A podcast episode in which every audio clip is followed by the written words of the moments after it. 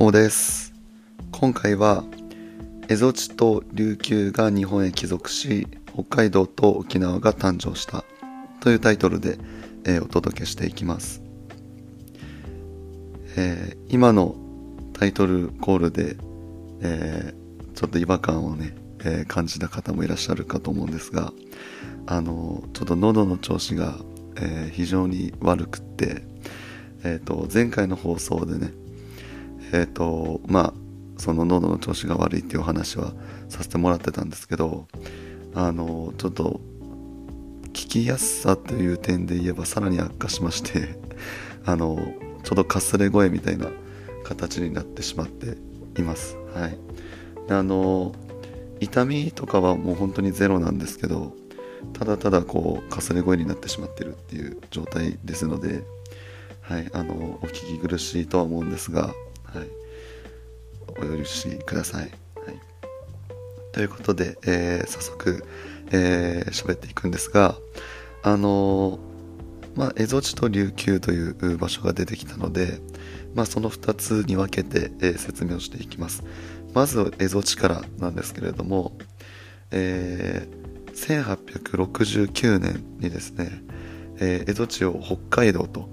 いうふうに呼び方を変えました。で、えっ、ー、と、まあ、これに伴って、そのさらにね、えー、北海道の開発っていうのはこう、進められていくんですけど、まあ、江戸時代の時点からですね、えっ、ー、と、まあ、ロシアの脅威に備えて、幕府による直接支配っていうのがね、えー、進んでいたという背景があります。でこれ以前のね、え、放送でお話はさせていただいた内容なんですけれども、えっ、ー、と、それまでは松前藩っていう、まあ、今で言うとこう、青森県あたりにあった藩が、その、まあ、主導権を握って、北海道というか、蝦夷地の管理というか、こう、蝦夷地と関わりを持っていたんですけど、まあ、ロシアがね、その、南下してくるというか、ちょこちょここうロシアの船があ日本の沿岸に現れるっていう状況になってくるとちょっと松前藩じゃなくて直接幕府がその蝦夷地を管理したいですよねっていうことで、まあそういうね、その幕府による直接支配っていうのが江戸時代の頃からあったということなんですけれども、まあその明治時代になって、えー、まあ名前をね、北海道に変えまして、えー、がっつり支配をね、え、進めていくというか、管理を進めていくことになります。はい、で、えっ、ー、と、まあその北海道にね、名前を変えるっていうのが結構大きな意味があって、えっ、ー、と、もともとね、蝦夷地にはこう、アイヌの人々が住んでいたんですが、まあ、そのアイヌの土地をね、えー、一方的に日本に編入するという意味でもあるわけなんですよね。うん、で、それこそ、その後ですね、えー、開拓士という行政機関を、えー、設置しまして、まあ、それこそね、そのまんまですけど、えー、北海道のね、えー、開拓、開発をね、えー、ここから本格化させていきます。はい、で特に、えっ、と、士族ですね、え武士の一族の人たちが、えっ、と、多くね、移住しまして、で、あの、開拓士としてね、えー、北海道開拓に従事していったわけなんですけど、あの、この時の士族って、えっ、ー、と、失業してしまっている状態なんですよね。というのも、えっ、ー、と、江戸時代はですね、えー、まあ、身分として武士というものがしっかりありまして、で、武士という、まあ、その身分であり、職業だったんですよね。うん、で、それが、あのまあ、市民平等っていうね、その武士だろうが農民だろうがみんな立場一緒ですよっていう、まあ、そういうようなね、えー、政治体制になっていくとその武士はその、まあ、身分としてなくなってしまうので失業したっていう状態になってしまうわけなんですよ。で、まあ、失業してしまうとね生きていけないですので、まあ、その仕事を求めてねえー、開拓士として北海道に移住したっていうね、まあ、そういう背景もあったりしました。はい、で、えっ、ー、と、まあ、これでね、えー、開拓が進んでいくんですが、まあ、アイヌの人々からすると、その土地を追われてしまうっていうことになるわけじゃないですか。でこうどんどんどんどんねその困窮していってしまうと、はい、いうことでえっ、ー、と明治時代にですね北海道旧土人保護法っていう、まあ、そのアイヌの人々の文化をねあの守りましょうっていう、まあ、そういうこう法律もね作られたりしてこう何て言うんですかねまあ申し訳ない気持ちはあったんでしょうね。だからその土地をこう一方的にね奪っていってしまっているっていうことは認識した上でまあこういうね、えー、法律も作っていったんですがまあ何て言うんですかね旧土人保護法なのでそのアイヌ文化の保護っていうのはね、えー、一応こう歌っている法律ではあるんですがまあ実際のこう何て言うんですかねこうアイヌのこう暮らしとか、まあ、文化っていうんですかねそういったものはあ実際は否定されていってしまっているものだったそうなんですね。うん、でここからこれが改正されるのがですね1997年のあのアイヌ文化振興法っていうねものがあるんですけどそこまでねずっとこの法律はね、えー、変化することなくあの継続されていったのでまあそれもあってね今アイヌの人々というか、まあ、人口は非常に少ないというね、えー、状態なんじゃないかなと思います。はい、はい、で以上がね、えー、北海道というか、え、蝦夷地のお話でした。で、えっと、次ですね、えー、琉球王国のお話に移るんですが、えっと、まあ、この当時の状況といたしましては、えっと、清、中国ですね、と、薩摩藩の二重朝貢関係だったんですよね。まあ、そのかつての江戸時代ですね。うんまあ、要はその中国とも仲良くするし、えー、薩摩藩、まあ、鹿児島県、うん、とも仲良くするしっていう、まあ、両方ともねいい感じでこう関係を保っていたっていうそういう状態だったんですが、まあ、明治時代になってこの琉球をね明確にその日本に帰属させたいともう日本の領土にしたいというふうに日本側は思うわけなんですね。で、まあそのどうしようかなとこうなっているさなかですね、えー、ある事件が起きます。1871年に、えー、琉球漂流民殺害事件という事件が起きまして、で、これあの、台湾でね、あの、琉球のその漂流しちゃった人が殺害されてしまったっていう、そういう事件だったそうなんですけど、この事件を受けて、えー、明治政府はですね真に責任を求めるんですね、まあ、どう責任を取ってくれるんですか？みたいな形で、はい、言うんですがそれに対して清はですね、まあ、台湾は、えー、その自分たちの統治範囲外ですと、まあ、だからその台湾は中国のその何て言うんですかね政治が及ぶ範囲ではないですみたいな統治が及ぶ範囲ではないですっていう返事があって責任をまあ言ったら放棄するような発言をしたんですね。で、まあ、これを受けてじゃあねその琉球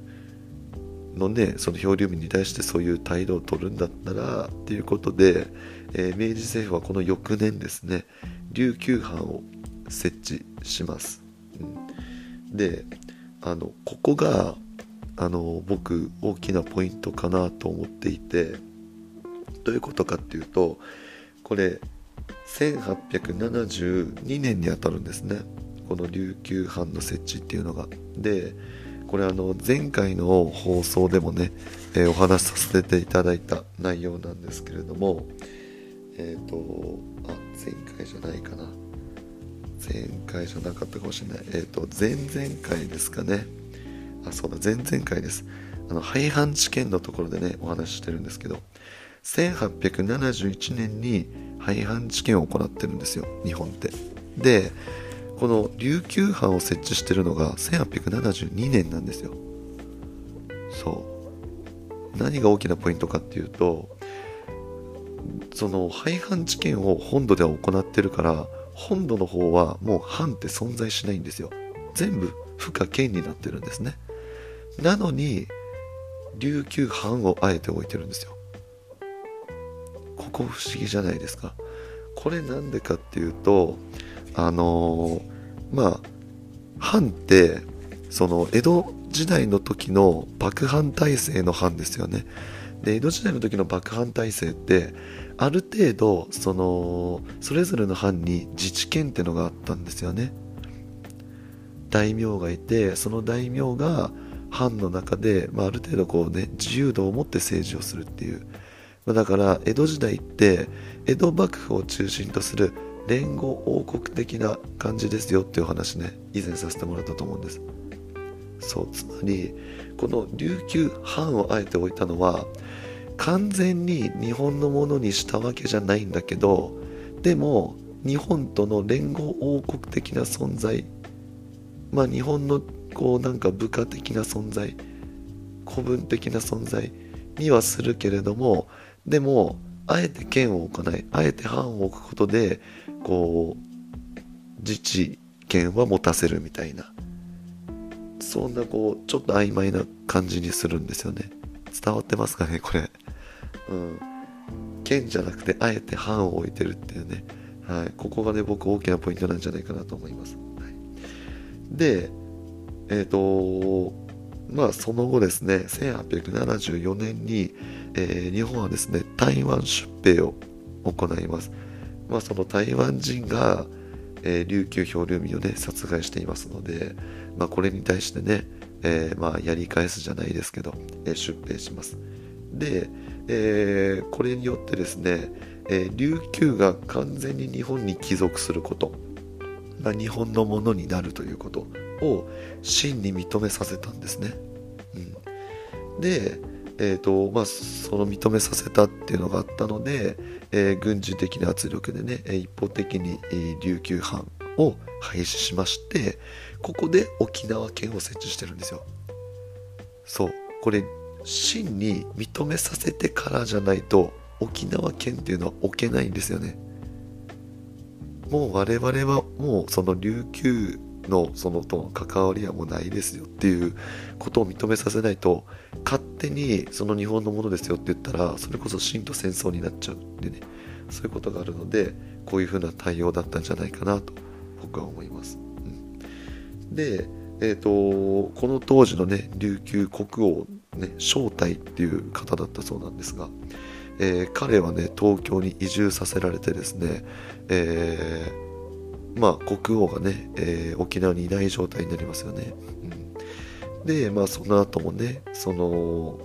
王様のそのねこう血筋というかがこう系譜が受け継がれないということになったことで、えー、琉球王国はこれにて滅亡すると、はい、いうような、えー、歴史です。はい。ということで、えー、いかがだったでしょうか。えっ、と、すみません、これね、あの冒頭でもお話しさせてもらったんですが、非常に聞き取りにくい声になってしまっているかなと思います。本当に申し訳ございません。あのちょっと声の調子が悪いので今日の放送はねあのちょっとお休みさせていただきますみたいなこともちょっと考えたんですけどなんかお休みするぐらいだったらうんまあ聞こえないわけじゃないだろうし喋った方がいいのかなって毎日ねあのまあこうやってあの放送ね、え、聞いてくださる方がいる中でうん、なんか声の調子が悪いぐらいでお休みするのってどうなのかなって思いましてまあ聞き取りにくいかなと思ったんですけど、えー、放送させていただきました。はい。あのなんか僕の感覚なんですけどなんかこの声がちょっとしばらく続きそうなんですよ治りそうな気配がなくってはいなのでね、あの、明日の放送ももしかしたら、あの聞き取りにくい声になってしまってるかもしれないんですが、えー、ご了承ください。はい、ということで、えー、今回の放送は、えー、以上になります。次回は、えー、深夜朝鮮など東アジアに睨みを利かせ進出した日本はロシアを狙うというタイトルで、えー、お届けしていきます。このチャンネルでは現役高校教師が気軽に楽しく学校の勉強に触れてほしいという思いで喋、えー、っておりますので次回の放送もぜひ聞きに来てください。それでは今回以上になります。最後まで聞いていただいてありがとうございました。バイバーイ。